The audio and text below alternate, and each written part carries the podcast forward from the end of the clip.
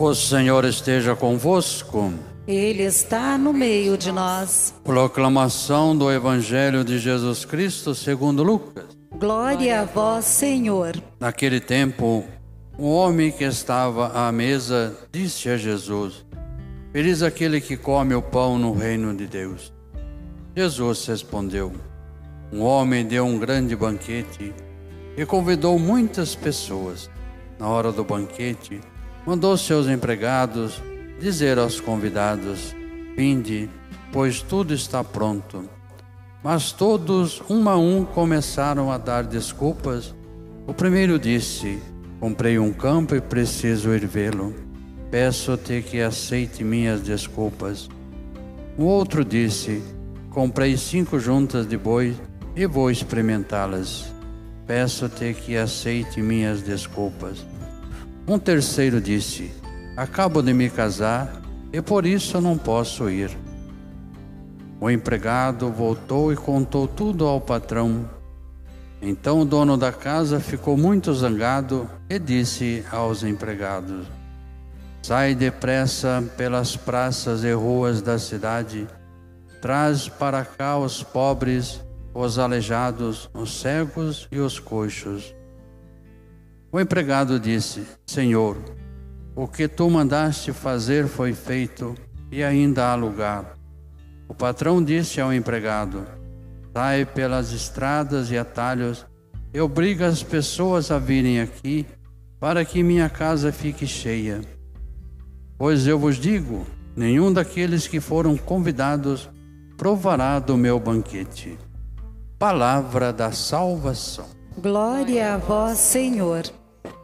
Queridas irmãs, queridos irmãos, nós ouvimos na solenidade de Todos os Santos que, chegando a Jerusalém Celeste, uma multidão inumerável, imensa, se aproximava do trono do Cordeiro. Ouvimos no Evangelho de Finados que o Pai não quer que Jesus perca nenhum daqueles que foram dados a Jesus. Jesus diz: Aqueles que vêm a mim, o Pai não quer que eu perca nenhum deles. Por aí nós vemos o tamanho da misericórdia de Deus. O Evangelho de hoje complementa toda a mensagem destes dias da solenidade de Todos os Santos e do dia de Finados, quando Jesus conta esta parábola e nesta parábola nos coloca. Nesta parábola estamos todos nós. A parábola de um rei que vai dar um grande banquete, manda o seu servo para convidar as pessoas, cada um vai dando uma desculpa um não podia aceitar o convite para a festa, olha, uma festa, um banquete. Mesmo assim, encontrou desculpa, porque tinha que cuidar do seu gado, cuidar dos seus bois. O outro tinha comprado um campo, o outro tinha acabado de se casar. Isto faz a gente lembrar das desculpas que a gente pode dar a Deus, grandes ou pequenas desculpas para não fazer aquilo que Ele pede de nós ou aquilo para o qual Ele nos chama. Nós corremos o risco de passar pela vida sempre arrumando alguma desculpa. Mas o bonito dessa história é que depois aquele homem que dá o banquete, a festa, pede para que eles busquem os rejeitados, aqueles que são colocados de lado os pobres, os aleijados, os cegos, os coxos, os mancos. E esses vão para a festa, aceitam o convite. E mesmo assim, aquele homem que deu a festa insiste, mas a sala ainda não está cheia, busquem mais. Eu quero que a, a sala fique repleta. Eu quero que a festa esteja plena de gente. Então percebam aí o quanto Deus nos quer. Deus nos quer mais do que nós a Ele. Deus tem mais sede de nós do que nós dele. Deus acredita mais em nós do que nós nele. Você pode carregar essa certeza absoluta na sua vida. Mais uma vez, eu digo aqui, eu não me conformo de pessoas terem medo de Deus e chegarem em determinado momento da vida achando, ah, Deus vai me castigar porque no passado eu não fiz o que devia, porque eu carrego esse remorso, porque eu carrego essa dor, porque eu tenho essa dificuldade, porque eu tenho essa limitação. Espera aí, limitação? Todos nós temos, não é? Fraquezas, todos nós temos. Nós fazemos parte de que grupo? Se nós estamos aqui, a gente não deu desculpa, nós aceitamos o convite para o banquete. O banquete vai ser servido. Quantas vezes já viemos para o banquete? Os que estão em casa também têm participado deste banquete virtualmente, mas têm participado, têm se alimentado daquilo que é servido nesta festa a palavra de Deus, a comunhão espiritual, ou aqui a comunhão sacramental, nós temos participado da festa, mas nós somos o grupo dos pobres. Quem de nós não tem a sua pobreza? Quem de nós não carrega até as suas misérias?